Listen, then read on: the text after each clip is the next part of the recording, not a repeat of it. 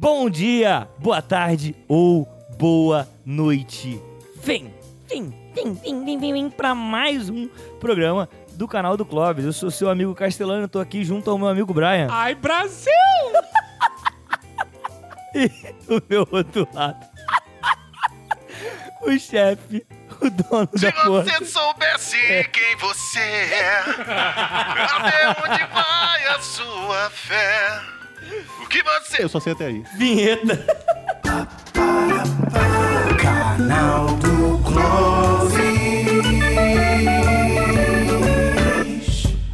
Como você já pode imaginar, né, meu caro ouvinte, minha cara ouvinte, o assunto hoje é BBB novamente, né? Já falamos, na real, a nossa volta foi falando de BBB. Só que a gente, naquele momento, a gente, eu nem lembro, a gente tratou sobre ficção ou realidade, né? Como é que era. Hoje é um pouco diferente. A gente vai pegar aí se. Será? Será, Brian, que a gente aprendeu alguma caralha com o BBB? A gente vai aproveitar o final do programa, né? É isso. É, a gente não gravou na semana passada, que na verdade esse programa está sendo lançado na semana seguinte, a final, né? Então a gente não gravou na semana passada porque na verdade a gente grava na segunda. É, não tinha como, não, Não tinha como a gente saber. Quer dizer, a gente já sabia quem ia ganhar. Sim. Mas a gente não tinha como saber como e é que seria isso esse vai ser final. tratado hoje, né? Exatamente, esse é um dos pontos. É, e assim, cara, é, é muito louco a gente parar pra pensar. Vamos, vamos lá, a gente tá no BBB 21. A gente teve, se eu não me engano, foram 20 anos. 20 anos. Porque teve um ano que teve dois BBB. Isso. Inclusive, eles estão projetando ter De novo, né? dois BBB. Vai ter mais um esse ano, é o que eles estão Teve um ano que teve dois? Teve, teve, Teve, um ano o primeiro teve ano dois. foram dois BBBs. Eu acho que não foi o primeiro ano, não. Não, acho que não foi o primeiro. Não, acho que não foi, não. Eu acho que foi na época que trocou. Tinha uma outra apresentadora e quando entrou o Pedro Bial, mudou. Não, desde o início tem o Pedro Bial, é mas ele dividia com a Marisa Hort Isso. no primeiro programa. Mas a Marisa Mas que ela, era saiu, ela saiu no meio. Não, não. Ela não. saiu na metade Ela do saiu primeiro. na metade, ela não, não deu Então, muito então eu tô errado, É. tá tudo bem. É, Ela era co-apresentadora. Eram dois. E aí eu lembro que teve um ano que, que houve dois, tá ligado? É, e eu não. Agora eu não lembro o ano também, nem, nem é muito importante. Mas o lance é o seguinte: ali há, há três anos, vamos pensar assim, há três anos, o Big Brother já tava chegando ao fundo do seu poço. O Tava formato saturado. esgotado. É, né? totalmente. A galera já não suportava mais o Big Brother. Inclusive falava-se muito que o, o programa poderia chegar ao fim porque já, tava, já não estava tão rico é, em termos de, de anúncios, né? Já não, não tinha tantos anunciantes procurando. E aí, isso, falar desde o último Big Brother é bagulho surreal. Surreal. Porque o prêmio foi de um milhão e meio, certo? Isso foi, pelo que eu tava. As últimas informações que eu tive, isso foi papo de 5% do que eles lucraram com propaganda. É, eu tenho aqui, ó, tô, com a notícia aberta aqui, Ah, ótimo. dizendo que a Globo faturou 550 milhões de reais. e pra anunciar na reta final, ali nos últimos programas, 500 mil pra um comercial. É, mano. É. Um lucro de 500 milhões? 550 cara, milhões. Esse é um lucro médio de um longa-metragem É, feito pra, pra, pra Hollywood. E, e assim, eu lembro que eu. eu- na- quando a gente fez o primeiro Big Só, só, só um, um- um lucro médio, assim, de, de, de esses filmes muito, estourados, muito né? estourados. E aí, eu lembro que eu, na época que a gente foi gravar o primeiro, eu fui procurar algumas coisas e acabei abrindo 10 mil abas lá sobre o bebê, fiquei lendo e tal. E aí, eu... Foi difícil, né? Foi, foi difícil. A Sei, produtividade nesse dia foi E a foi zero. ruim? Ai, foi ótimo. a galera não vai pegar, só os antigos vai pegar isso. É, e aí, qual é o lance? Eu fiquei pensando, e aí tava analisando lá, e aí hoje vindo pra cá eu resgatei essa memória. Cara, o, a propaganda nos últimos, o- antes do, do ano passado, de 2019, 2018, a propaganda tava em papo de 40 mil.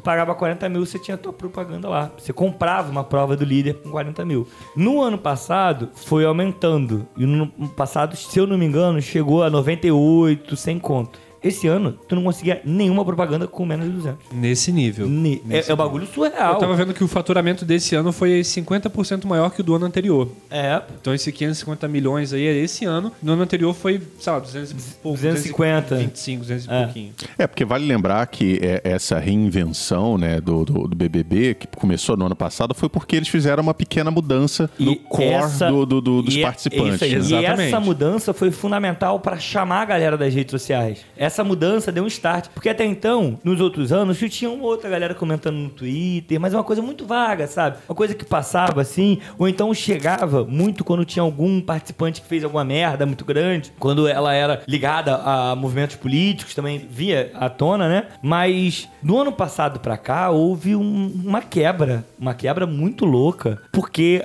não era desconhecido que tava lá. Era o cantor que eu gostava, era a cantora que eu gostava. Já mobilizava uma galera automaticamente que já era fã Isso. a, a princípio já, ali. Já levava, já arrastava uma galera, né?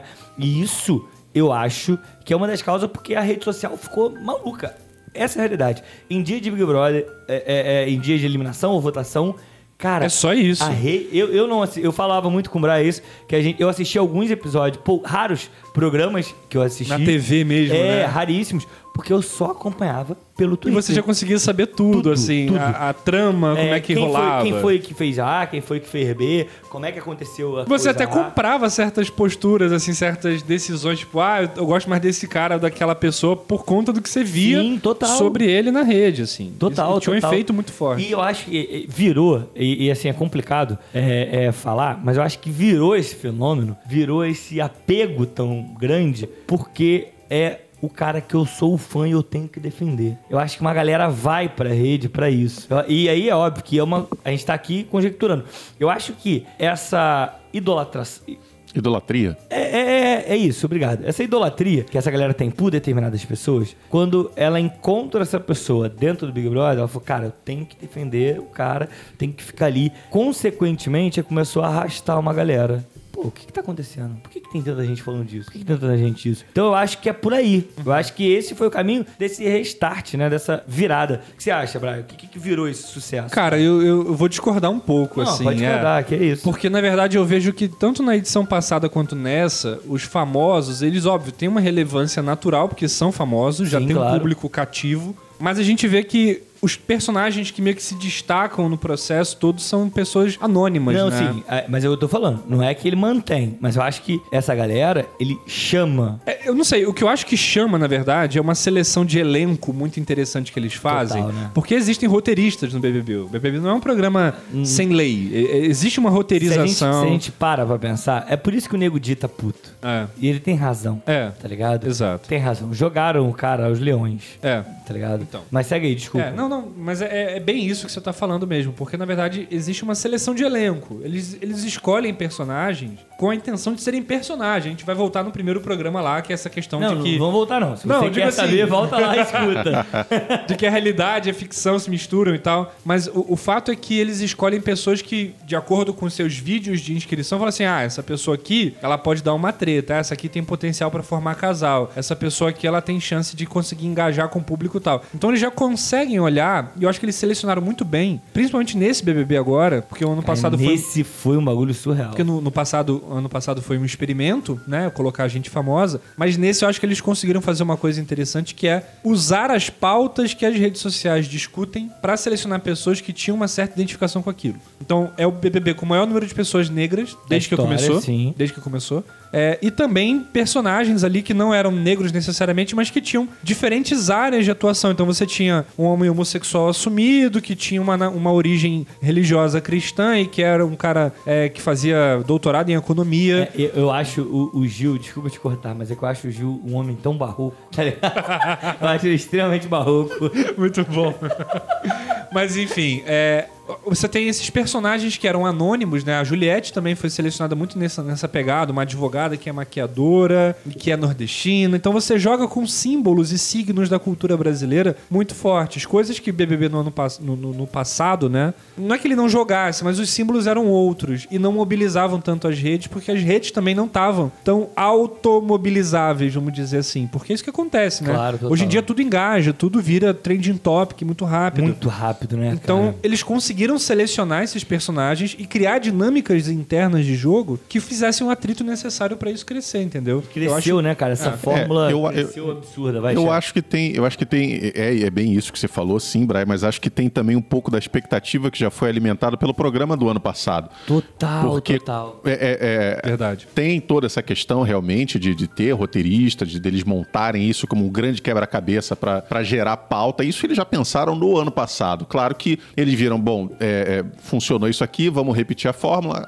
faz, faz-se alguns ajustes, mas o público já estava aguardando por aquilo. Pô, aquilo que eu tive no ano passado, legal. Agora eles chamam mais gente, porque deu certo no ano passado. Quem não viu ano passado vai querer ver esse ano. Clóvis, existiam já especulações nas redes de quais seriam os famosos selecionados. Então, um nome que estava muito cantado é a Kéfera, por exemplo. Todo mundo achava que a Kéfera ia estar... Total, é, pode crer. Lembra? Todo mundo agora, falava, porque já tinha uma especulação. Então, assim, E ela deu uma desaparecida da rede social também, próximo ali. Isso. Então, assim, já houve um, um pré-BBB que foi quente já, porque a galera já tava mobilizada em saber quem seriam os A famosos. galera- galera já tá neste momento já com É. várias teorias. Já É, tem gente agora- Já, já tem pessoal preparando vídeo pra enviar lá. Eles já começam a fazer essa programação, os planejamento todo. É, Ô, chefe, muita você antecipação. preparou o seu vídeo? É claro que eu preparei meu vídeo. E provavelmente a galera que escuta o canal do Clóvis agora deve estar atento querendo saber quem é o Clóvis na seleção. Então fiquem atentos ao Big Brother. Se vocês reconhecerem minha voz no vídeo, então. Muito bom. E você, Brian, tá preparado pra entrar? Não, rapaz, eu, eu não Ca- posso. cara, eu agora sou pai de três. realmente, realmente. Pai de pet. Cara, e É, me falaram, me, me, me- perguntaram, falaram assim, "Ah, manda um vídeo de inscrição pro bebê vem." Agora eu não, não posso, sou pai. Agora, eu fico com uma dúvida, cara. É, é assim, eu de fato acho a participação dos famosos crucial pra mudar. Ajuda. Quebrou o que a gente tinha com o Big Brother antes. E, e é interessante que eh, quando foi anunciado o Big Brother com famosos, a primeira coisa que vem à mente é a referência mais próxima que a gente tem, que era a Fazenda da Record, que fazia algo similar, assim, dadas as devidas proporções. Não, mas tem, eu tenho um outro ainda que era do SBT. Como é que que é a? Casa dos Casa dos Artistas. Casa dos Que Artistas. fez algo até mais próximo. Só que é uma referência mais antiga. tá? Acho que a última Casa dos Artistas foi em 2003, se eu não me engano. 2003? 2003, é. Não, não é possível. Se não foi antes. Não, Porque não é a Casa dos Artistas estreou um ano antes do primeiro Big Brother. Dá um, dá um, Ah, dá um é, check aí, né? vai- vai é, é porque que assim, não é possível, Vamos chefe. ver, vamos Mas ver. olha só, e, e aí, beleza, a gente teve. Inclusive, só, só para dar um adendo aqui, eu me lembro disso que você falou isso da galera ficar torcendo foi pro seu... 2004. 2004? Aí errei por um ano. A galera torcer pelo, pelos seus ídolos. Eu lembro porque eu tava torcendo pelo Agnaldo Timóteo. Então eu... Eu nem lembrava Ele do perdeu. Saudoso. Foi, foi o terceiro eliminado, infelizmente. Mas por Bem, quê? Coitado. mas é, é muito interessante que o, o BBB ganhou um fôlego impressionante, Não, né? total, mas total. eu tenho uma, assim, não é uma teoria, mas eu tenho uma percepção de que uma coisa que eu acho que mobilizou muito as redes é que essa questão da discussão de pautas sociais ficou muito forte muito, nos últimos muito, anos. Muito forte. Né? Principalmente pós 2018 e antes já era forte. Onde era forte, até porque a gente tem ali o Big Brother da Paula, que a Paula ganha. Então, mas é sobre esse que eu quero falar, Ah, porque ele é o 19. Ele é o BBB 19. Pô, eu achava que ele era o 18. Não, o 18 foi da Gleice. Eu sempre confundo essas É. datas aí. Que até ali, na Gleice, no que foi 2018, é, havia uma, uma, uma questão do engajamento natural do brasileiro com o BBB, Sim. sabe? Tinha uma questão ali que todo mundo gostava dos personagens e tal, mas não tinha essa discussão que a gente faz hoje sobre BBB, por exemplo. Então, quando rolou o 19, você tinha já um elenco de pessoas negras bem interessante, era um número considerável de pessoas negras na casa, que tinham uma certa militância, algumas pessoas que já eram de alguma forma envolvidas em alguma discussão da cultura, do feminismo, é, do movimento negro. Então você tinha personagens como a Nayara, a Rízia, o Rodrigo, Sim. a Hannah. Engraçado E essa é galera. Tu lembra nome assim Ah. que eu fico. Inacreditável. Po- porém, todos anônimos, não é? Os anônimos, é. E eles foram chutados na metade do programa.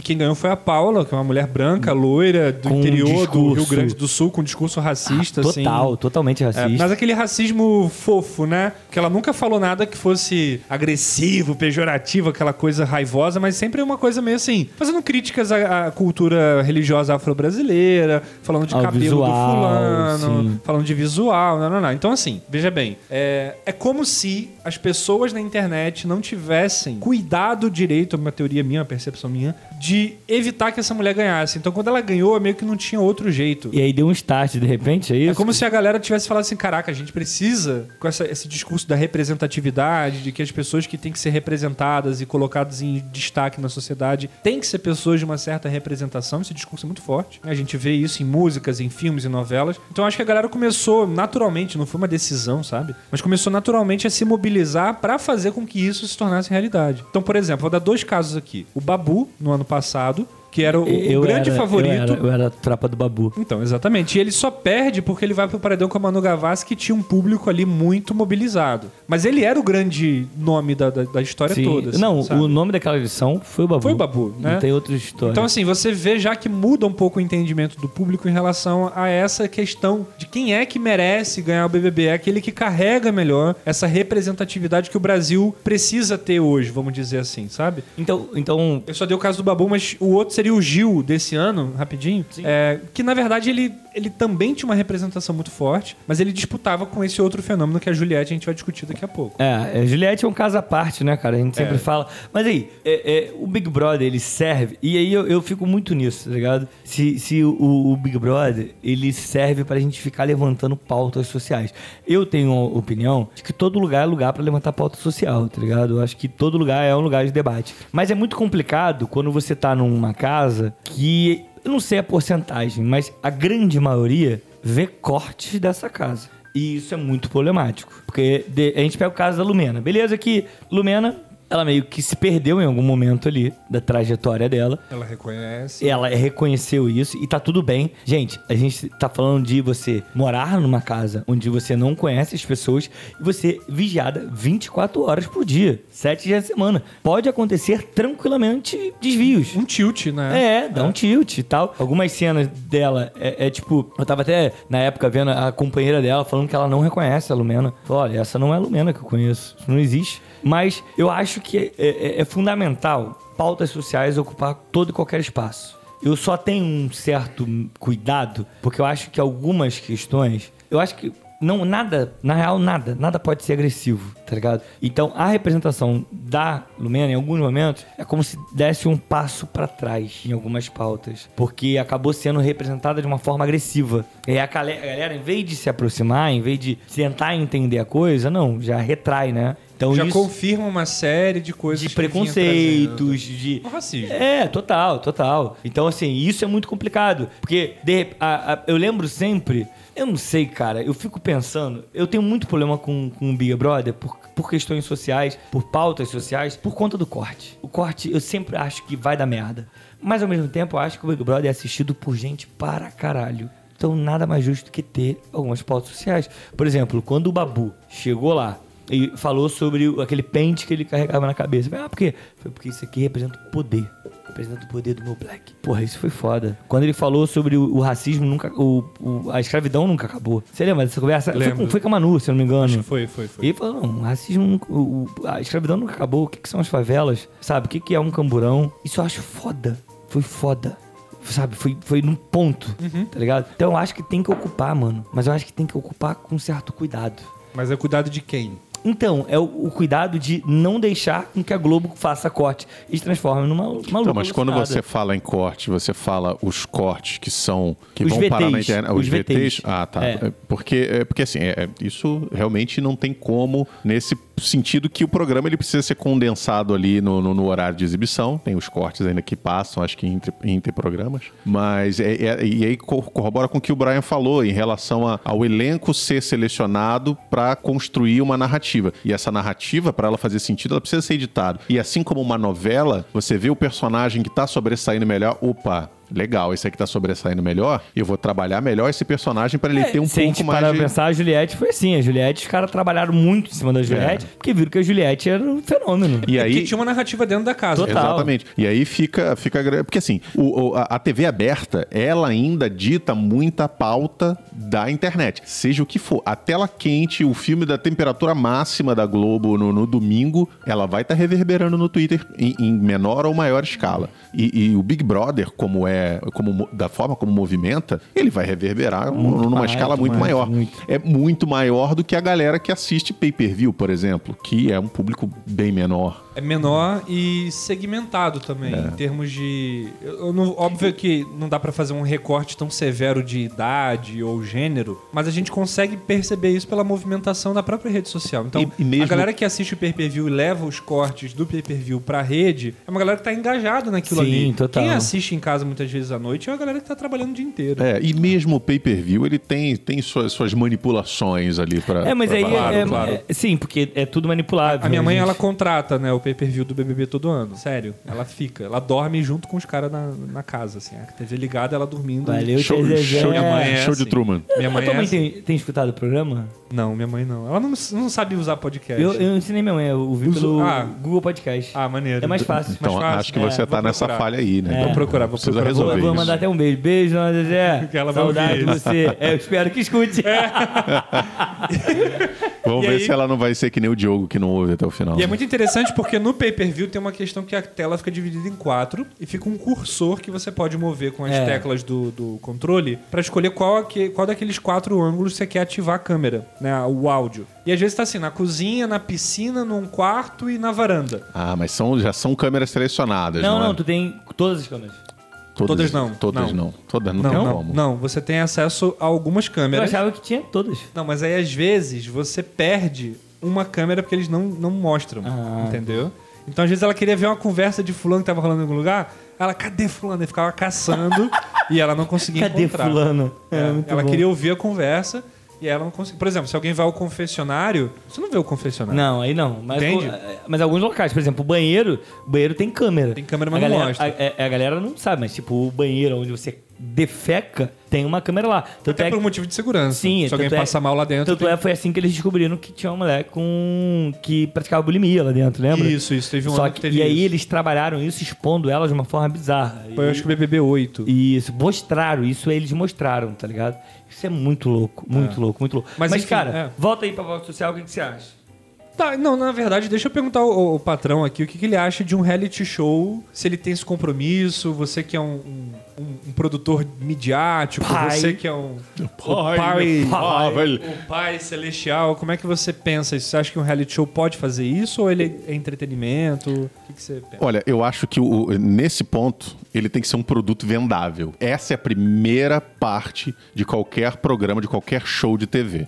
Partindo desse princípio, ele tem que ser vendável para quem? No caso, um programa como Big Brother, ele pode abarcar uma gama de patrocinadores muito grande. E aí vem o ponto de que ele precisa escolher qual o público dele. Qual é o público que normalmente a Globo comunica? É o, é o- o brasileiro mais geral, é a galera que tava vendo a novela e ela vai continuar ali na televisão. Então é esse público que eles precisam pegar, aquela audiência que veio da novela, que tá acostumada a ver aquelas tramas um pouco óbvias até, mas que é, é, ele quer ver essas situações de conflitos. E quando esse conflito se dá por personagens, aqui eu tô botando aspas, Reais. personagens reais, então isso torna a coisa toda muito mais ácida, muito mais interessante. E aí, respondendo a sua pergunta, o que que eu vejo nesse sentido? Cada reality show vai ter um, um norte. O norte do Big Brother, primeiro de tudo, vender e entreter.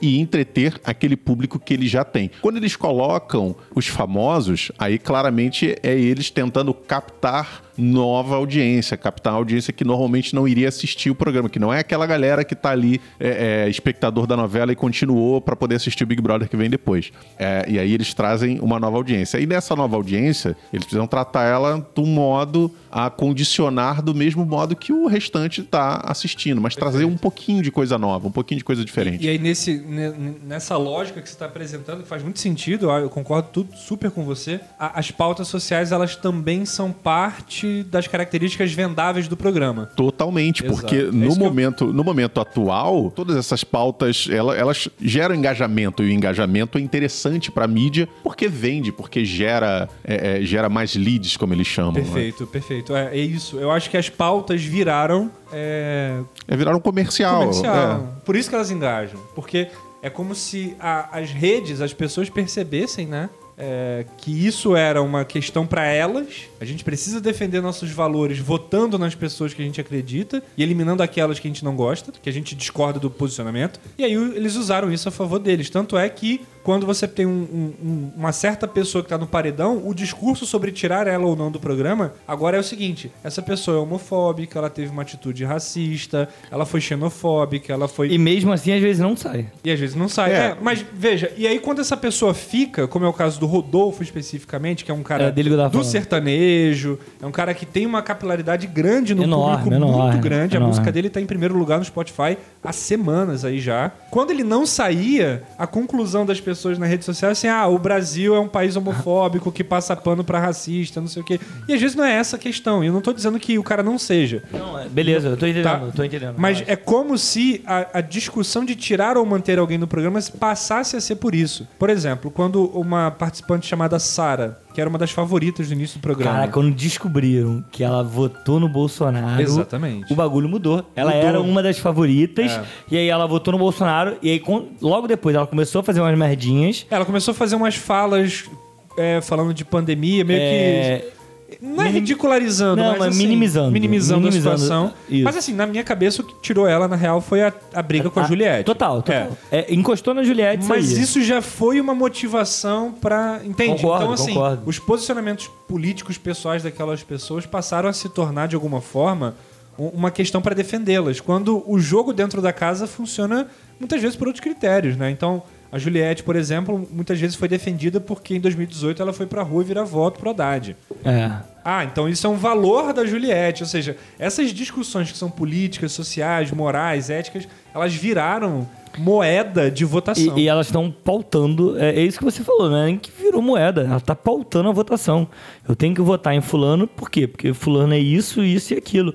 Perdeu, saiu. Olha, vocês estão repetindo o que vocês desgraçaram no último ano. Vocês fizeram merda lá em 2018, estão fazendo merda aqui de novo. Basicamente foi isso que eu ouvi o tempo todo. O brasileiro não sabe votar nem no Big Brother, e nem nas Isso eleições. toda hora a gente vê. É, Exatamente. o tempo todo. Não, é, e você vê como é, Não que o, é essa o brasileiro co- saiba votar. Não, não, não sabe. Você vê como essa coisa foi transposta também para o entretenimento, né? É, o que guia a votação são essas pautas mais políticas que realmente é o que movimenta o povo. Que é E- isso que foi 2018. né, É, também. pois é, e é, e é interessante ver como, como se dá essa virada, né? Porque é, no- no- nos primeiros, né, nos antigos Big Brothers, a galera já falava que ah, chegou lá falando ah, com sotaque do interior, é, com, com demonstrou ser humilde, a pessoa já naturalmente tinha um já, tá- favoritismo, já né? tinha um favoritismo. E aí e, e não importava se o cara falasse besteira lá, era o jeito da pessoa e não a narrativa, não a história dela que falava por Até ela. porque era um outro Brasil. Eu acho que esse personagem também captava naquele momento. Isso, aí né? você vê Isso- como. o isso é pro- fundamental, né, Exato, o programa reflete muito. é, lá Brasil. dentro, reflete muito o Brasil do- de, de fora. É muito interessante isso. É Brasil que eu quero.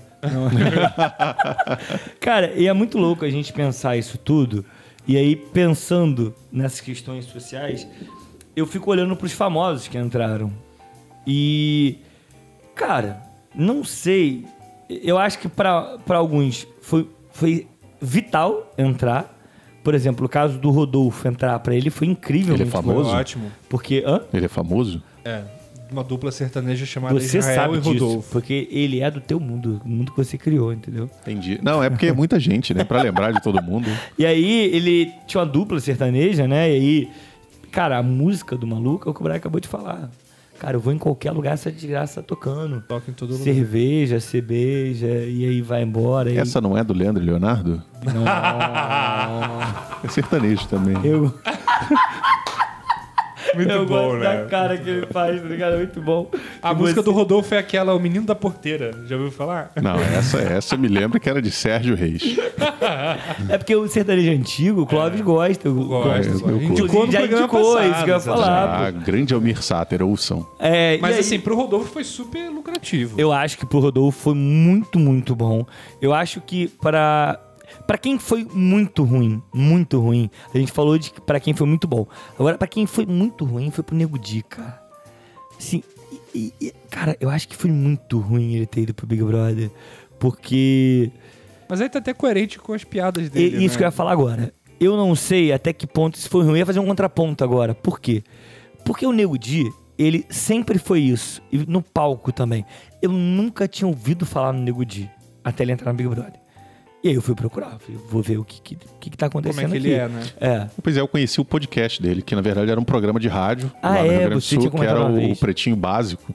E, Dê a e- tua opinião sobre o Pretinho Básico. Então, é um programa que é bem o reflexo do que é o Nego Di. É, é, a, a galera toda ali reflete muito isso.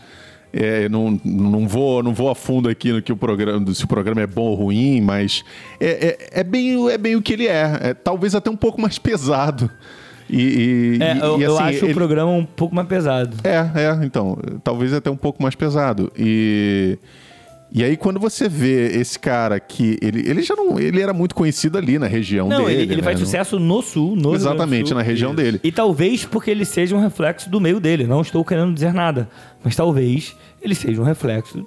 Muito provavelmente, muito provavelmente. É, A gente tem outros exemplos, e para citar programa de rádio, a gente tem o caso do Pânico, alguns programas da Jovem Pan que, Que, que é, um reflexo extremo de São Paulo, né? É, eu não- eu Do- não- eu- daquele então, homem Eu não gosto de, eu, não- eu não tá gosto de colocar o lugar assim, mas é o reflexo de um público ali, de um pessoal de São Paulo, de, grupo, fato. É porque você fica com medo da gente chegar em Curitiba e começar a falar merda de Curitiba e você, adora Curitiba, né?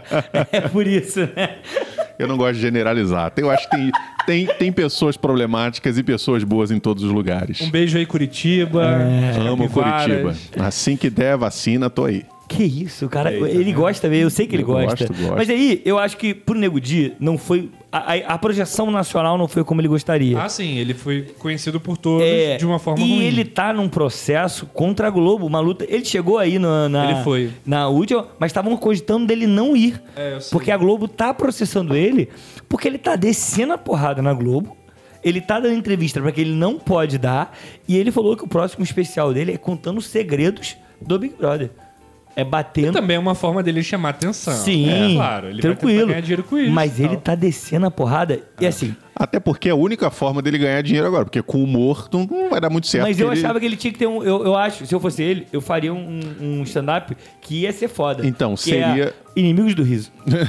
Seria o ideal. O problema é que ele já ficou visto, é, principalmente entre o- o- o- os comediantes, é, como um cara sem graça. Não, total. Então isso não chama Mas público. Agora, ele contar, ele os- contar segredos do programa, isso Mas chama olha, público. entre os comediantes, tem uma galera que fala muito bem dele e defende muito ele. Do tipo, mano, esse não é o cara que eu conhecia. Mas em compensação, Mas é um público outros, menor, é um outros menor. já descem a É. porrada nele. Eu tava lembrando, do, eu tô tentando lembrar o nome do comediante, que virou e falou, mano, eu queria só que ele se fudesse. E ele se fudeu, eu tô feliz agora, porque ele merece tudo isso. Então assim, pro Nego Di, eu acho que a projeção nacional que ele queria, falhou. Mas a queixa dele é muito boa, porque é o seguinte, ele saiu com uma porcentagem absurda, foi 96 ou 95? Foi muito alto. Ele no top 5 aí É. de rejeições. É. Não, mas veja, essa questão da projeção negativa também é muito uma forma como ele trata ela. Dependendo, como você falou aí, ele vai fazer um especial apontando o problema, né? Os segredos. Talvez isso, esse jogo possa virar. a gente não Tudo sabe. depende de como o cara vai trabalhar essa, essa fama que ele ganhou aí. Eu, eu acho que ele não tem muita estratégia, Eu também verdade. acho ele que não. só tá... tanto é que o- Atirando. tanto Atirando. é que o nome dele já não tá mais em alta há, há bastante tempo. Nunca, nunca esteve. Nunca esteve. Não, é. não, ele tava, tava sendo falado quando tava no programa, ah, cara sem sim, graça, sim, humorista sim. ruim. Quando ele saiu, ele teve uma curva de, de, eh, assim, não, não foi como eh, eh, alguns personagens que saem, começam a dar entrevista e começam a chamar Ele atenção. Não, sumiu. a curva dele foi pra baixo, É. ele, ele, ele caiu, né? Ele apareceu um programa aqui e falou, é porque ele não tem o que falar, na verdade. Ele, ele precisa justificar, Justificar, as É. ações ruins E ele, que eu ele acho que essa demonstrou. coisa dele mover o processo, por mais que ele tenha uma certa dose de razão, acho que é, é- é pelo polemismo, assim. É, mas não é ele que tá movendo o processo. Na real, ele vai ser processado pela Globo. Ah, tá- ah, é verdade, foi Entendeu? mal. É ele que Não, tá- mas ele disse que ele ia também, não é processar Ah, a é, Globo. Porque ele queimou, ele falou lá um. um Porque a termo. edição Isso, fez alguma coisa, prejudicou, a também. imagem dele Mas e tal. Só, vamos lá. É, Eu não tô aqui pra defender o Nego Dia, até porque eu quero muito que ele se foda. É, mas, seguinte, ele saiu com 95% mais ou menos. 95, 96, 96, por aí.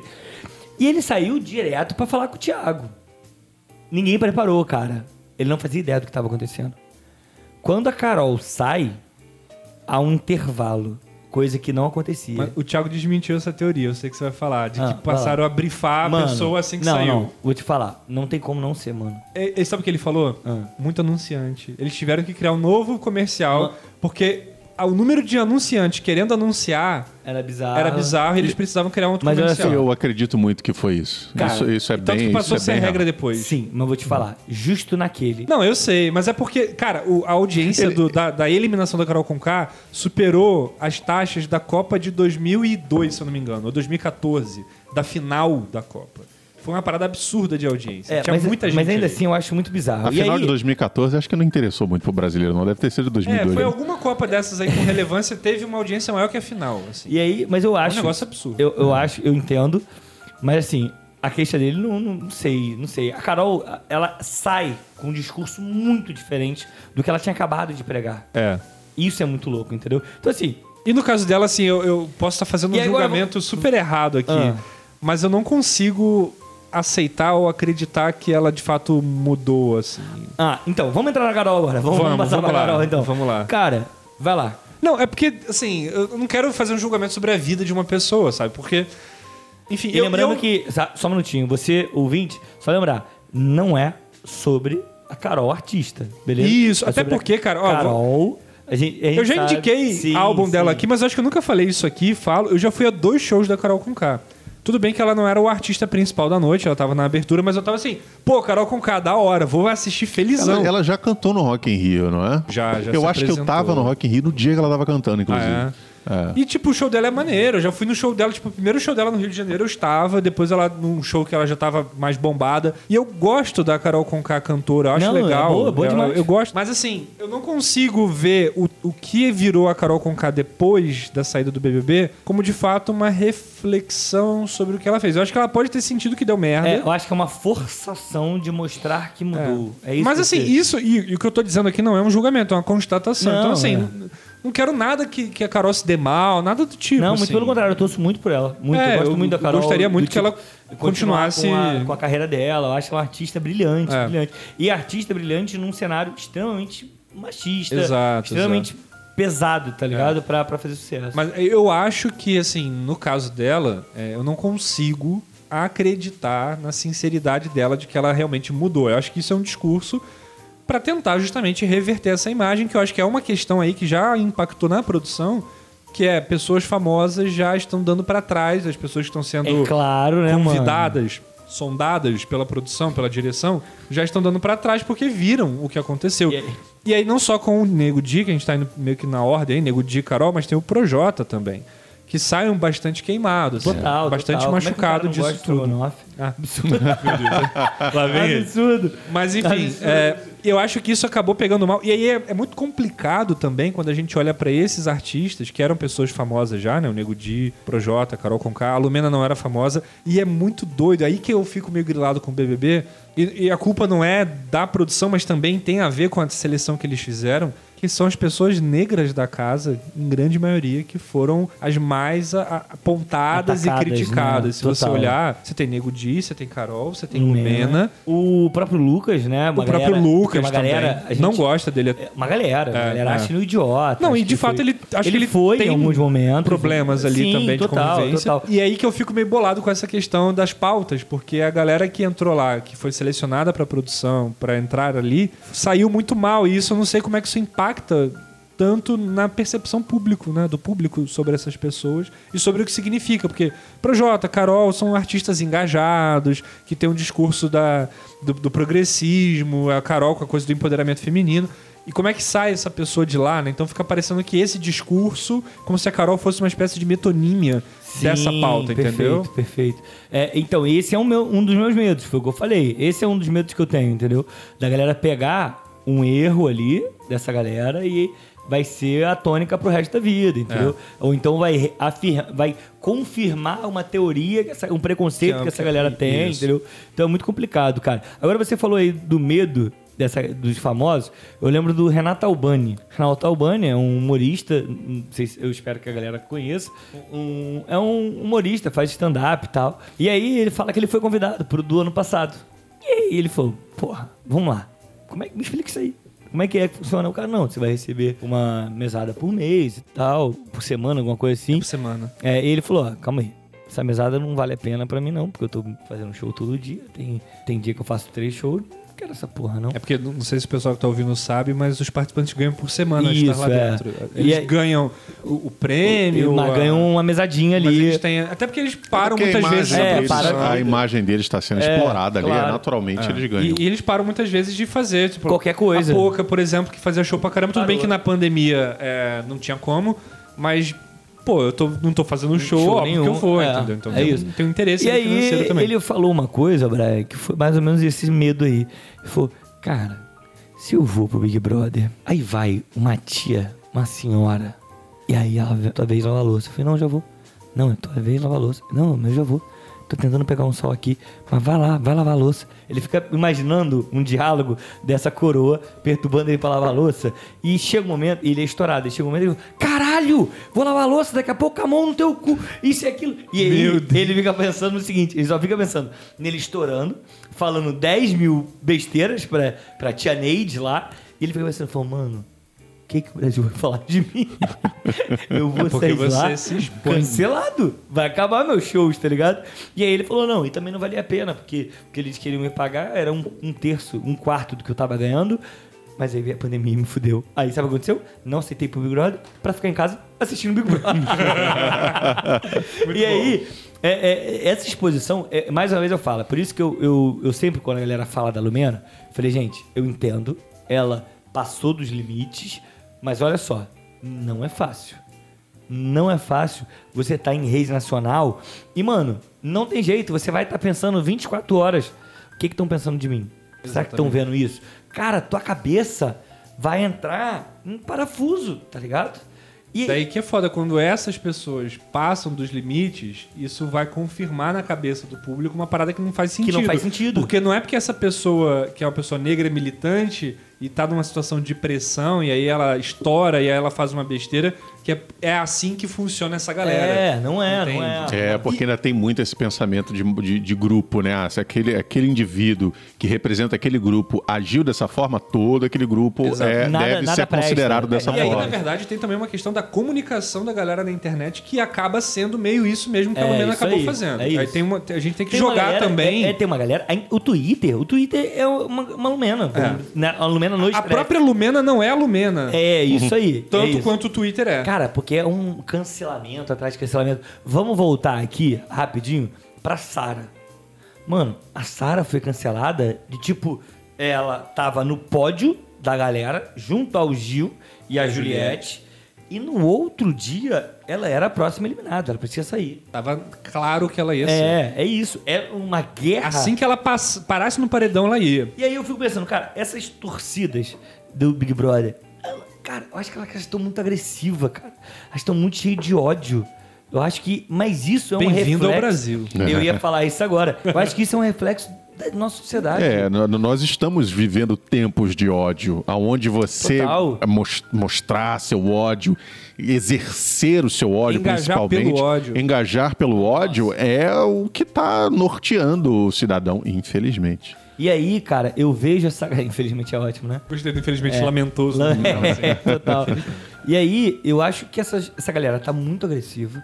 A gente te- teve torcidas do tipo fazendo vários memes ab- abusivos, Abusivos. Ameaças de morte, inclusive, Sim, tá? Essa parte não tô A, a ligado. não. Lumena e o Arthur recentemente se pronunciaram no Twitter aí falando que eles sofrem ameaça de morte.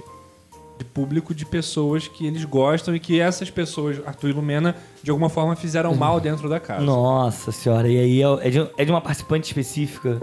Ou não? Também, mas de forma geral, assim. É. Porque, na verdade, você ser uma pessoa que fez alguma coisa de errado, teve uma postura ruim, isso já gera... É, é muito doido, assim. é. Eu vejo isso porque eu vejo pessoas pronunciando dessa forma, né? As pessoas transformam uma outra pessoa em um negócio asqueroso, assim, em questão de, de minutos, por um ponto que às vezes é até assim. Você vê a pessoa agir de certa forma, você pode até falar, nossa, isso é condenável, eu não quero ter amizade dessa pessoa, eu não seria amigo de uma pessoa que tem capacidade de fazer tal coisa. Mas aquilo engaja, e mobiliza, e junta uma galera. E vira um negócio, assim. Cara, é uma. um- Que, que vai para além do programa, que é um discurso que o Gilberto até fez nessa, nesse dia 101, que eles se reencontraram, né? Que ele reforçou essa questão. Acabou, acabou, gente. A gente tem que. Inclusive, a Juliette se pronunciou hoje Falando sobre isso, por né? conta da vitória, né, cara? Porque a vitória. Ah, pensei que era a vitória dela, é Eu a também. vitória. Não, Peraí, é. Vitória quem ganhou ou. Vitória Ah, o nome da pessoa? É, é, é Vitória a Vitória. Ah, tá. A Mas pessoa sentido, Vitória. né? Continua sendo. Não, mas é porque é a Vitube, tá ligado? VTube. A Claro. Vitube. Ficou melhor. A Vitube você conhece. Tá. Totalmente. Tá na rede social aí. Sim, essa Que aí. eu- inclusive saiu com uma rejeição altíssima. Altíssima. Por quê? Porque foi falsa. Mas não era falsa. Ela tava jogando. Ela tava jogando. Ela tava jogando. Só que ela deixou isso explícito aqui pra fora. e aí é o problema. E tocou num ponto que era esse sensível pro comportamento é uma outra coisa que o público às vezes não sabe é, é, não sabe lidar muito bem, né? É o participante que tá lá jogando. Muitos deles falavam antigamente, ah, eu tô aqui, é o jogo, o jogo. E as pessoas não sabem entender isso. O cara tá ali, de fato é um jogo, tem prêmio no final. E as pessoas não compreendem isso, elas levam tudo. Mas tem essa coisa romântica da pureza do caralho. É, não, ela É, tem que ter, total. ela tem que ser quem ela é ali. Não, é um jogo, eles querem ganhar no final. E aí, cara, essa torcida agressiva e e muito agressiva, primeiro que eu acho que é um reflexo do- das redes sociais. É um reflexo bizarro das redes sociais. A gente tá tomado por agressividade. Essa é a parada. A gente todo dia tem alguém pra gente cancelar, tem alguém pra gente xingar. É, todo dia. Eu, eu queria muito que essa galera fosse engajada dessa forma pra odiar os outros, mas eu queria que ela fosse engajada pra movimentos sociais, pra tentar modificar o, o Brasil. Só que isso é Pra realmente cobrar do- do- é, de, de- de é quem tem que Mas ser cobrado. Isso não vai acontecer e eu não sou de ficar me iludindo. Então, essas torcidas agressivas, a gente tem que destacar uma torcida que estava extremamente agressiva. Cuidado. É, vou ser cancelado nesse exato momento e é sorte que ninguém sabe meu endereço, porque senão eu ia receber ameaças de morte. É, cara, a torcida da Juliette fez um bagulho que eu nunca vi na vida. Tipo, cara, é- é- era uma onda. Na real, eu vi isso sim. Eu vi isso na campanha de 2018. Porque na campanha de 2018, é, cara, tomei. Nem precisa ir. É, há, há um ano e pouco, mais ou menos, o João Paulo Cuenca, um escritor carioca, ele fez um tweet que era um, fez uma paráfrase de uma, uma frase do Muslier. É, tudo bem, eu não concordo lá muito com aquilo que ele falou, mas eu acho que ele tem o direito de Mas é falar. uma força de expressão É também, isso porque aí. ele fala sobre enforcar, não É, quem. não, ele fala o seguinte: existe uma frase do Muslier que diz que o homem só será livre desde o momento que o último rei foi enforcado com as tripas do último padre. Porque a gente estava num cenário onde a Revolução monarquia Francesa. estava muito forte e a gente tinha ali é, o, o- o poder da igreja, né? Então tinha ali a revolução, o que acontecendo. O Cuenca traz pro Brasil isso e ele fala que o brasileiro só vai ser livre quando o último Bolsonaro foi enforcado com as tripas do último pastor pentecostal. Universal. É, igreja- universal, obrigado. É, universal. Então, assim, muito pesado. Mas ele foi atacado de uma forma bizarra. E eu fui lá e, mano, vou me é- solidarizar mas com o assim, cara. obviamente foi uma alegoria só que ele fez. Não, não- Então, é. mas aí que tá, a galera não entende que é. uma É. alegoria. Ele não tá falando que a gente tem que matar os pastores universais, nem os É, Bolsonaro. pois é, E mas aí só- as pessoas entendem o literal hoje em dia. É, E só mas pra dar um contexto, o cara tá sendo processado Isso. por centenas centenas de unidades da Universal. da Universal. E aí são locais diferentes. E De ele não modo que consegue, ele não consegue ele não comparecer. consegue comparecer às audiências. Então, automaticamente, ele vai perdendo. Processos e aí, todos, é. E aí, qual o lance? Eu fui lá, mano, me solidarizei com o cara. Primeiro porque eu sou um grande fã do Cuenca. Acho ele um, um puta escritor. Ele tá ouvindo a gente agora, manda um abraço pra ele. cara, vou mandar no Twitter dele. Manda, ele, Manda, ele manda. me segue no Fala que a Twitter. gente falou Olha dele. aí, pronto. Ele me segue. Fala, a gente falou dele. Oi, Mano, Falei de Cuenca. você, Cuenca. Mas não diz em que minuto, que é pra ele ouvir o programa é. todo, diferente do Diogo. Do que não- Diogo. não- não- O Diogo vai ser pauta em todo o programa. E aí, cara, eu fui lá e comentei o bagulho. Porra, eu vi o comentário. E aí tu lembra disso, né? E eu, falei, lembro. mano, cara, tô recebendo. E assim, a galera ameaçando de morte na DM. Tá ligado? E é uma enxurrada. Em dois minutos, eu tive em torno de 400 ou 500 réplias. Dois minutos. E a galera começando a falar e passando por cima. Então, assim, esse movimento da torcida da Juliette, eu vivenciei isso de alguma forma. Em 2018 tava muito mais forte. Por conta de processo de campanha eleitoral. Agora, vou- deixa eu livrar o Castelano aqui de uma enrascada que ele acabou de cometer, porque ele tá comparando a torcida da Não, Juliette. não, não, não estou comparando. Não, está, eu estou você- dizendo que é o mesmo Acho que ele tá movimento. comparando a agressividade. É, né, é o mesmo movimento. Não, porque rolou há um tempo atrás no Twitter uma thread que comparava o método da torcida da Juliette na internet com o método da campanha do Bolsonaro com fake news. Lembrando que tem gente que estava nos dois. Tinha- tem um É, cara. o- o- um dos caras que estava nas redes da Juliette, ele na verdade tinha sido condenado por fake news, mas ele estava trabalhando pro Serra na campanha contra o Haddad em 2000 alguma coisa. É, muito foi tempo em atrás. São Paulo. São Paulo, São é. Paulo. Mas o cara estava envolvido em campanha eleitoral, então ele conhecia já do marketing Ele- eleitoral. exatamente, Ele já tinha uma sacada. A Juliette tinha uma rede de, se eu não me engano, não, a rede 18... dela- não, ela entrou com tinha 18 ou Não, é, ela, ADMs. ela tinha só uma amiga, né, que pegava É. a senha dela, mas a amiga dela era casada com esse cara, que é da- do marketing eleitoral, e esse maluco foi contratando gente, eles têm 18, se não me engano, pessoas, algumas voluntárias. É, e lembrando que a Juliette entrou com menos seguidores do que eu. Ela entrou com 3 mil seguidores no, no- no- Instagram e ela saiu com 23 ou 22. Quando ela saiu, ela tava com 24 milhões, Aí, agora ela já tá 24 com milhões. 28, se não me engano. Eu vou até olhar aqui o perfil da Juliette. E assim- Inclusive, o arroba dela se tornou só Juliette, porque Só era Juliette. Juliette. Freire antes. É. Ela conseguiu o arroba Juliette. Impressionante. No Twitter também, no Twitter virou só Juliette. Só Juliette. Eu é. vi, eu vi E a aí, assim, o que o Castelão tá falando, porque pegou muito mal essa. é- Essa thread no Twitter, porque tá comparando uma participante de um programa de reality show com uma campanha eleitoral Mas eu acho que massiva. não é a participante. Não, eu sei. eu Mas sei. é o. O, O modus esse staff. operandi, né? É, esse, caraca, é você, o rei do É o que que universo, né? o modus operandi. O modus, Ah, o modus operandi. Total, mano, é muito É. parecido, É, tá pode ligado? ser. É óbvio que a gente não tá falando. Gente, pelo amor de A Deus. Juliette tá com 28.400 milhões. Caraca, muita gente. E aí, Caramba. não, a gente não tá falando que É é, a mais do que a 28 galera. milhões e 400 mil. Mil. Foi É. mal, eu errei. É Foi mais do que a galinha pintadinha. o pai de criança E falando. aí, lembrando que a gente não tá falando que essa é a mesma galera, beleza? A gente não tá falando. A gente tá falando que é o mesmo modo Eu te entendo, operandi, eu te entendo. Entendeu? Eu sei que você me entende. E, e é muito louco a gente pensar nessa agressividade dessa galera. No quanto essa galera, nesse efeito de manada. É. De que um atinge, todo mundo vai atrás de atingir. Eu, eu falei na, na, na- na aula passada, olha aí. A pessoa que não desliga. Eu falei no Olha o programa. burnout aí, ó. É, o burnout. Eu ia programa falar do programa passado, justamente. É. No programa passado eu mencionei um filósofo coreano, que é o Byung-Chul Han, que escreveu Sociedade do Muito bom, Cansaço. e tal. inclusive, tô lendo. Tá lendo, né? Porque te emprestei, claro. e aí, ele tem um outro livro chamado No Enxame. Ele vai refletir sobre o comportamento das redes. É um livrinho curtinho, mesma pegada do Sociedade do Cansaço, um livrinho de 100 páginas ali. E nesse livro ele, ele discute uma questão que é, que é justamente um pouco do que você está falando, tanto no caso do Cuenca, quanto da Juliette, quanto de qualquer outra coisa. Que é o comportamento como se fossem abelhas, abelhas digitais. Ele usa um pouco essa referência, porque é isso. Quando a abelha vai atacar, ataca tudo junto. É aquele enxame que vai em cima.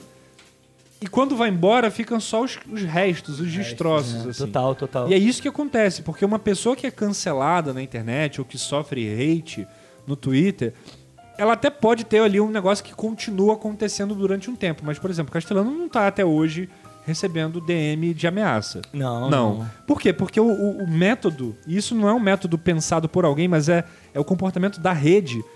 É vai todo mundo, lota, isola e acaba com aquela pessoa durante um certo tempo e depois acaba. Acabou. Mas até ali, até que isso aconteça, até que acabe, é, é bagulho louco. é um bagulho, louco. E, E- muitas vezes destrói-se uma reputação É, ali. total. É, e isso não é nada novo, porque eu lembro de ver situações assim na época do Orkut. Eu lembro de um caso muito específico, uma besteira, mas um caso muito específico. É, é uma besteira porque eu lembro de um jornalista do meio da música, ele falou alguma coisa. Foi numa época aí que tinha um, um disco do Guns N' Roses que estava para sair, e esse jornalista Chinese falou, o Democracy. Chinese Democracy, e esse jornalista falou alguma coisa mal do Axel Rose. E, né, e- e o, o perfil dele de, de Orkut na época se tornou quase um chat do UOL, de, de- de mensagem Caramba. pipocando o tempo todo de ódio, de gente zoando, falando mal e tudo mais. Esse é o, que é o famoso fandom, né? A galera que é É. muito fã se reúne com os outros fãs pra atacar qualquer um que fale qualquer coisa contra. E foi, e assim. assim, não foi uma coisa. O curioso é que não foi uma coisa. Porque no- no- na época do Orkut era mais difícil de você coordenar essas coisas. Começou um a fazer e deve ter falado em algum lugar, "Ah, fiz isso porque fulano tá, não sei o quê, e aí o outro foi lá e quando você foi ver já tava um comportamento de manada muito grande em cima do perfil do Muito cara. louco, né? Mas eu acho que cara. isso piorou, né? Acho que isso Piorou piorou. muito. Total. piorou muito. Porque E- e na isso- época do Orkut era difícil pra se organizar. Exato, Agora, é. mano, agora É não é. muito fácil. Pois é, Agora, isso- por exemplo, isso se a gente quiser de- atacar um podcast, a gente vai lá no nosso canal, fala com nossos clovistas É. e eles atacam. É, os clubistas, né? A gente fala, galera, olha só, essa semana vamos mirar no Nerdcast. Eu quero tirar esse- esses camaradas do ar. E aí a gente Vamos fala com os- começar a falar Isso. É, e aí leva lá pro nossos clovistas. Isso. E- Ó, gente, a gente tá brincando, hein, clubistas, por favor. O Nerdcast é só amor, tá? Mas isso é muito doido, porque uma nova metodologia de torcida começou a surgir, que é a questão agora do uso dos emojis, né? Não sei se vocês viram, mas cada torcida de cada participante tem um emoji específico. Os cactos. Os cactos são da Juliette, do Gilberto era o, o chapeuzinho de formando de universidade. Isso é como se fosse uma, uma- uma- um estandarte que identifica estandarte, cada é. um. Como se fosse uma estampa Isso lembra de, camisa- partido, né, É cara? tipo partido, a gente exatamente. tem um tucano, É. Tem as flores do PDT, do PDT, tem a estrela, do, PT, e vai. Tem a arma do, do Bolsonaro. É, cada partido tem a sua. E aí isso é muito interessante, porque vão se formando, aí eu vou usar um termo aqui que é muito próprio do Brasil dos tempos de hoje, mas milícias virtuais Total, que total. É, cavaleiros da destruição de reputação de, de qualquer né, pessoa cara? que af- afete o outro. Isso, obviamente, pode ser que tenha se destacado no caso da Juliette, mas isso existe em outros, di- outras direções também, né? Isso é importante de deixar claro. O caso da Juliette, ele também ele tem uma outra pegada que é um gancho que vai para além das redes. Tipo, cara, ela, ela teve produtos que ela usava dentro da casa esgotaram nas lojas, tipo roupa, brinco, pulseira que ela usava na casa. O pessoal descobria onde vendia e esgotava no estoque. É, Ela virou um delírio. música que ela cantava dentro da casa voltou a bombar no Spotify. É, ela, rece- a- a- ela ganhou do- música. Do, Alceu, quando ela cantou a musiquinha do Al- a musiquinha, não desmerecendo o Não, Alceu, é claro. Pelo amor de Deus, né? Foi uma forma carinhosa. É, quando ela cantou a música do Alceu, bombou. Bombou Spotify outro Chico dia. César. É. Carlinhos Brown fez música pra ela. Tem um jogo que é da Juliette, sabia? Tipo um jogo 2D. É mesmo? Fizeram um joguinho Mentira, 2D. mano. Qual é a chance da gente ter a Juliette citando o canal do Clóvis? Pô, se fizer isso, imagina. Mas se fizer, Tem- vai ser um enxame pra destruir a gente. Tem boneca, tem boneca da Juliette, tem um monte. E é, ah, muito mas en- aí qualquer um pode ter. A Angélica tem uma. Não, eu sei, mas. Não, mas é muito doido pensar que essa, essa mulher ela foi Você tá apresentada citando- durante. Você tá citando uma referência bem antiga, né, cara? Então, então, por isso. Mas é muito doido porque ela foi apresentada pra gente durante três meses. e só. E virou isso tudo. Você vê, ela tem 28 milhões de seguidores e ela não tinha 3 mil aí que você É. falou. Não, é, e, e ela, é, é, ela ganhou, vamos pensar aí, eu não sei fazer conta, mas ela ganhou 28 milhões de seguidores, um pouco mais, muito mais, na Sim, real. sim. 28 milhões de seguidores que não tinham contato com ela diretamente na rede. Porque não era Exatamente. ela que estava gerindo as redes sociais dela. Pois é, olha que incrível, né? E você para pra pensar, é, é, artistas que estão aí há muitos anos e, e- e, às vezes levam um decurso de toda uma carreira e não conseguem alcançar um terço gente desse sucesso. Na- toda labuta, toda segunda-feira, trabalhando, acordando de madrugada. E isso é muito interessante que você falou, Castelano, que a Juliette ganhou 28 milhões de seguidores no Instagram sem ser ela usando. Sem ser alusão. O que é muito doido, porque Hum, a, a persona dela no Instagram naquele momento não é ela, né? Ela tá na casa, ela tá fazendo outras coisas, ela não sabia quantas pessoas ela tinha. E, e a rede social é muito de interação. É interação com o cara. Eu, por exemplo, quando eu sigo o Supla, eu sigo o Supla, eu, eu quero interagir com o dia a dia do Supla. Quero ver ele falando as besteiras dele, quero ver ele falando inglês dele. E, e é ele mesmo que posta. Sim, tudo aí, dá pra reparar. É. e aí, eu quero ver isso. Agora, essa galera seguiu 28 milhões de contas seguiram uma pessoa que, mano, não, não tava ali, não, não era tem, ela. não tem uma história anterior a isso, midiática, né? Então, É muito, muito doido esse caso. E aí assim. não dá pra saber se. E, e, de fato fica a dúvida, cara. Eu falei que era um delírio a Juliette, mas fica a dúvida, cara. É um delírio, um fenômeno. É, Porque aí- aí- aí eu acho. Eu falei isso no primeiro, e eu repito aqui. A Juliette é um caso que não vai se repetir. Eu acho muito difícil se repetir. É, eu acho difícil. Da forma como foi. E a Juliette vai ser o case de todo participante de Big Brother. De, de querer emular vai a ser é referência. É é. isso, é Daqui case pra frente vai ser a sucesso. E aí referência. é muito doido pensar no formato do programa, na produção do programa, porque vendo o sucesso da Juliette, quem for entrar no próximo já vai ter uma equipe profissional por É trás. isso aí. Não vai ser mais o amigo, não vai ser a amiga. Já vai ter não- um outro. Vai ter uma, vai- vou levar pra uma agência. Não, eu acho que até pode ter o caso de, de entrar sem ter isso, mas já vão ter empresas especializadas Querendo. e preparadas para oferecer isso. Para Exatamente. quando aquela pessoa estiver começando, olha, pô, E aí eu fico fulano tá pensando começando a subir até ali. que ponto, eu não tô dizendo que o caso da Juliette não é, é orgânico, é óbvio que tem muito de orgânico, ela ganhou com 90% a, a final, é tipo uma final arrasadora, tipo, os outros dois que estavam no pódio com ela do, do- do segundo e terceiro lugar, tiveram cada um ali, um teve 5%, outro teve 4% e um pouquinho, é, é bem doido pensar, ela teve 90% de, de Cara, 90%. Sabe, é, é o recorde dentro do programa de, de final, né? De, de primeiro lugar. E aí eu fico pensando assim, isso foi orgânico, mas até que ponto isso pode impactar a organicidade das votações? Porque vai ter contrato de gente pra votar nessas pessoas. E aí até que ponto o vencedor vai ser o vencedor porque ele captou um certo espírito nacional naquele momento. A Juliette até foi, eu consigo ver isso, sabe? Uma autenticidade, uma originalidade das pessoas que gostaram dela. Eu até, até brinquei no Twitter há um tempo atrás que minha mãe virou Minion da Juliette. Porque qualquer bom, muito bom. briguinha que você falava, assim, da Juliette, qualquer A que você falasse dela, minha mãe já ia defender. Não, porque o fulano fez aquilo não sei o quê. Então virou uma coisa orgânica também. Minha mãe não é uma pessoa das redes sociais, ela não tá no Twitter mobilizando e tudo mais. Mas isso foi orgânico. Agora, eu fico pensando pros próximos e como é que isso pode impactar o próprio entretenimento do BBB. porque- É, pois é, e provavelmente não vai mudar nesse sentido. Porque a verdade é que para quem produz isso, não importa. Porque Exatamente. tá gerando resultado. Porra, tu quer um resultado maior do que Não é? 500 É. milhões? Tá 550 gerando muito milhões. resultado. Então, se. 550 milhões. Então, se 50 isso milhões é, faz a diferença. Se isso é orgânico, se não é orgânico, não importa. Tá, tá, tá. É gerando isso. resultado. Foda-se, né, mano? É. E, e isso é muito louco. Cara, é, eu acho que a gente tem um debate aí. Eu acho que, mais uma vez, a gente não quer encerrar nada. Às vezes, você aprendeu coisas que aqui, com o BBB, que aqui a gente não debateu. Ah, Na real, a gente fez só um, umas reflexões a partir daquilo que, que foi desenrolando. É, porque o primeiro programa que falamos sobre o BBB não tinha essa pegada, era uma outra coisa. Era um outro rolê. a gente Era outro tava tema, né? Tava debatendo outra coisa. Mas eu acho que a gente pode seguir pro momento Caio Messias ou quer encerrar? eu posso fazer Encerra, só- por Desculpa, favor. porque você já falou tudo pra passar pro Caio Messias, mas eu preciso falar de Gil do Vigor. Porra, não, pelo amor A de gente Deus. precisa falar cara. desse cara porque tem uma coisa muito interessante nesse personagem, porque ele é uma síntese. Você brincou aí com o nosso do Barroco. Eu, né? eu, eu, sinceramente, acho ele um Ele é um- reflexo perfeito do barroco. Não, mas não do Barroco. Eu acho que ele é um reflexo do um- do Brasil brasileiro, né? também. Porque o cara é criado na igreja mormon, Que é muito louco. Um- cara é Porque é louco no sentido que a gente não tem contato direito. Não, mas Tá. assim, é. Pode ser, pode ser. Porque eu não tenho contato, a gente não conhece muito bem sobre como funciona a fé, como se como te- funciona aqueles preceitos. São bastante rígidos, né? Sim, que eu já total, ouvi falar total. assim, em É. relação às Eu, já, práticas. eu já, já, já tentaram me captar pra igreja mormon. É, eles Eu já sempre comentei tentam, eles isso, é. batem porta É, em eles porta. fazem. Não, não, não. são Nesse caso eu, eu fui. Eu fui Não, os são mormons também batem. Também, é. É, né, mas nesse caso eu fui convidado. Eu tenho um amigo que é mormon que e a eu, lançou uma gargalhada. eu fui levado até uma reunião que tinham outras três pessoas.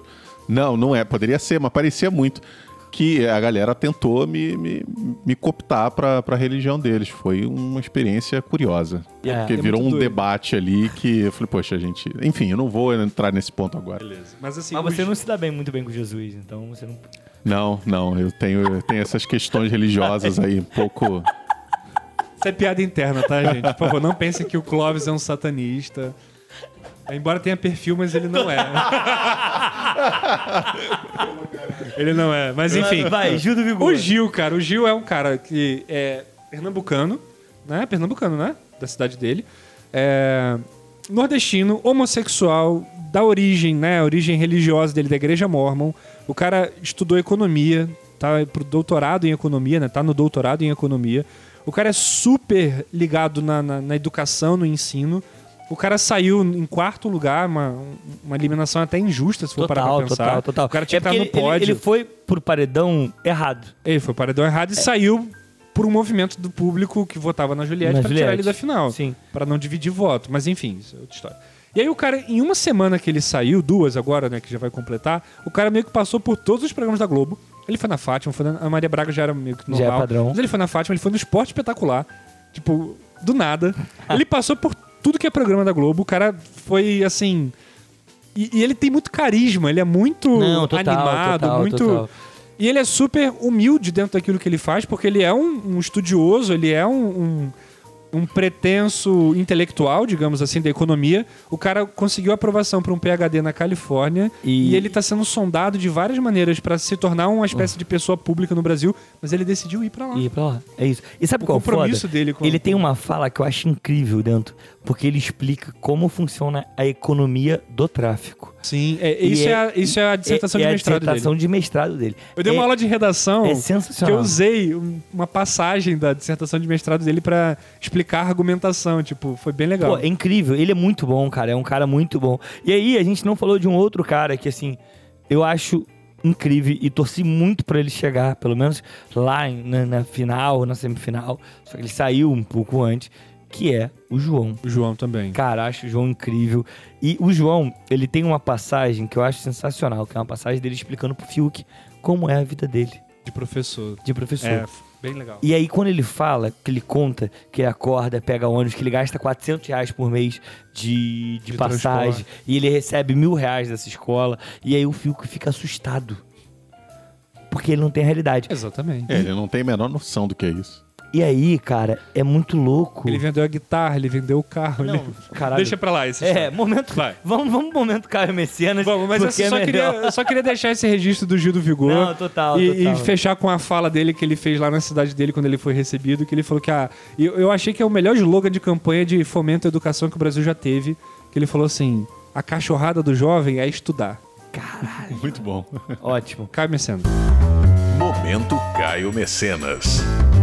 Então, momento Caio Mecenas, onde. Calma aí. Se você chegou agora, neste momento, caiu de paraquedas aqui, o momento Caio Mecenas é onde a gente patrocina alguma. Alguma coisa. Alguma iniciativa. alguma obra, uma iniciativa. Assim como o Caio Mecenas fazia antigamente. Só que ele botava dinheiro e a gente só dá divulgação mesmo, no caso.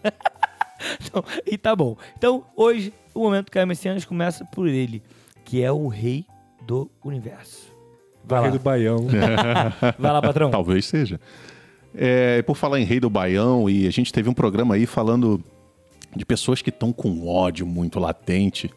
E eu pensei em fazer uma indicação aqui, até rimando com a minha indicação da semana passada.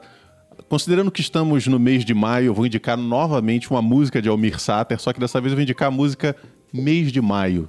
Ouçam Mês de Maio, uma música linda, relaxante. Você que tá aí com ódio no coração por causa do BBB, você tá votando, votou loucamente, tá xingando os outros no Twitter, tá perdendo a calma, para com isso, respira um pouquinho. Bota essa música pra tocar, tem no Spotify, mês de maio, Almir Sater. E propague coisas boas. Para com esse ódio. O Clóvis tá numa onda é, meio contemplativa, É, assim, né? total. é, o total. programa de semana passada mexeu comigo. E o pior é que mexeu mesmo, sabe por quê? Mexeu, mexeu. Eu, eu, eu fui buscá-lo hoje, e aí quando parei em frente à casa dele, aí ele entrou no carro, a primeira coisa, nossa, eu tava ouvindo o programa de semana passada. Vai lá, Brian, e o seu Muito momento? bem. Bom, vou indicar. O, vou reforçar o livro que eu já indiquei, chamado No Enxame.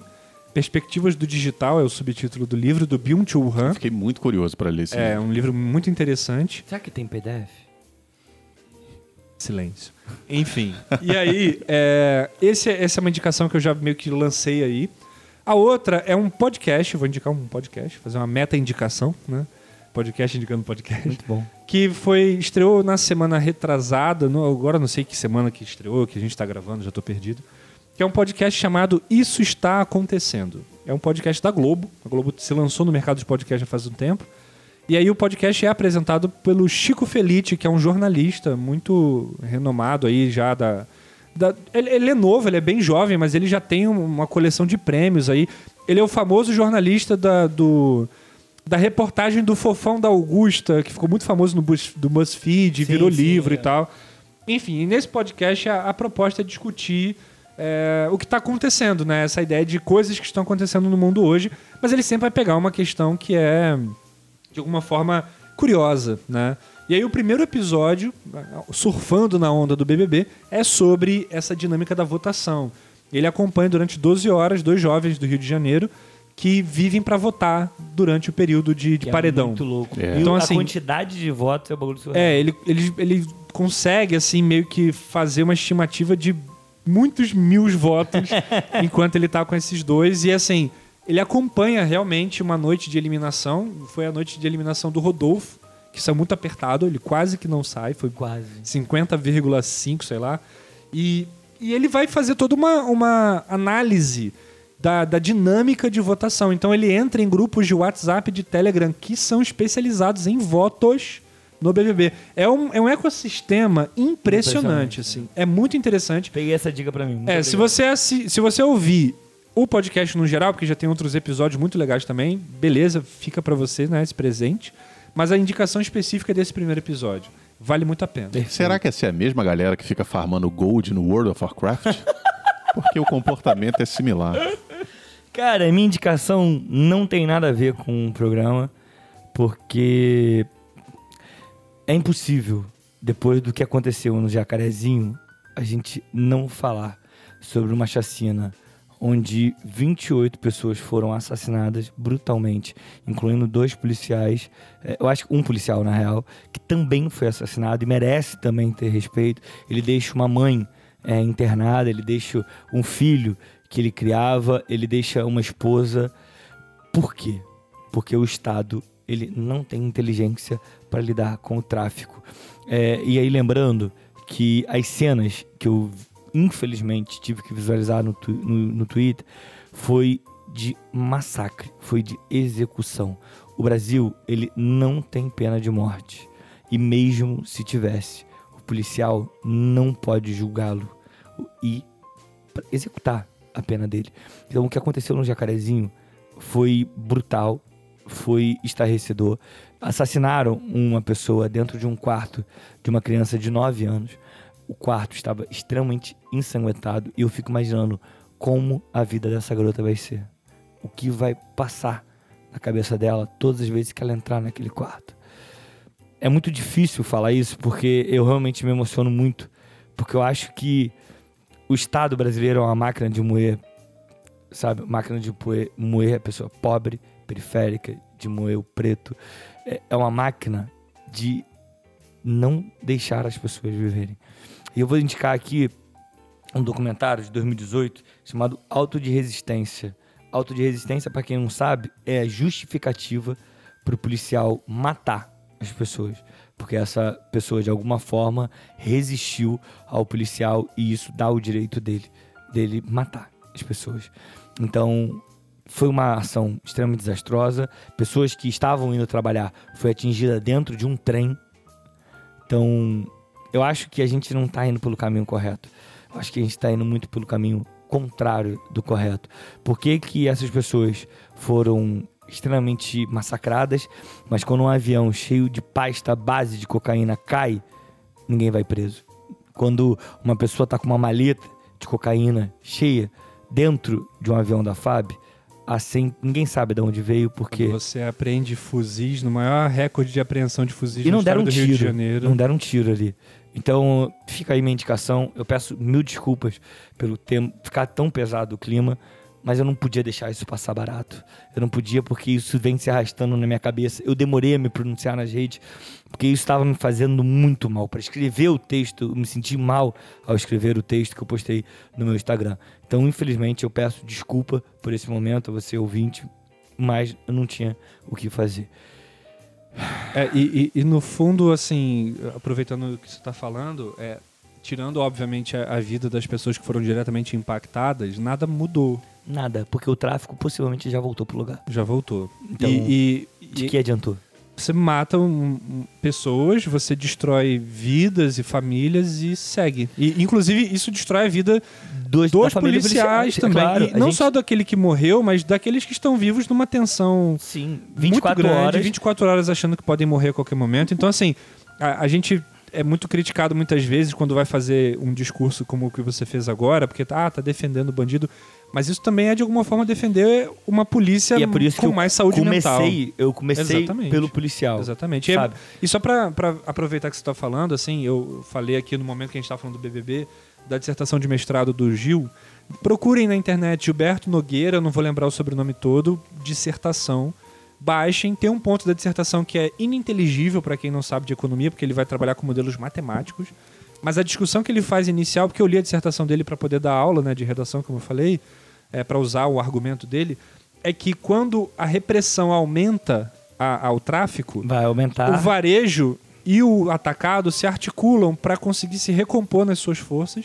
E tanto no sentido da venda quanto no sentido do assédio que é feito para vender são maiores. Então, na verdade, você acaba meio que patrocinando, financiando e estimulando o tráfico quando você tem ações violentas. É meio que a contramão do que a gente Sim. espera. Então, essa ideia de guerra às drogas como algo que vai combater o tráfico. E no mundo, isso vem mudando.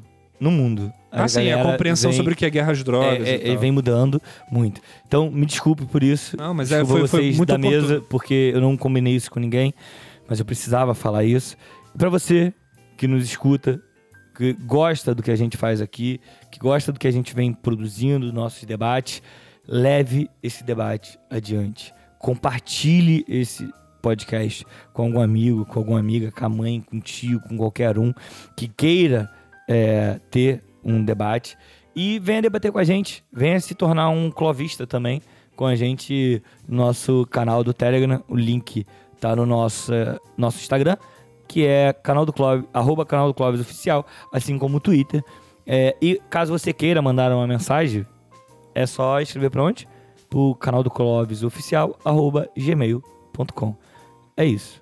Mais alguma Muito coisa? bem. Não, acho que é isso. Obrigado pela discussão. Acho que foi um papo bem legal. Foi, foi. E leve adiante, eu falei, É. galera. Leve adiante aí. E é isso. Até a próxima. Até a próxima, pessoal. Valeu, galera. Tchau, tchau. Valeu!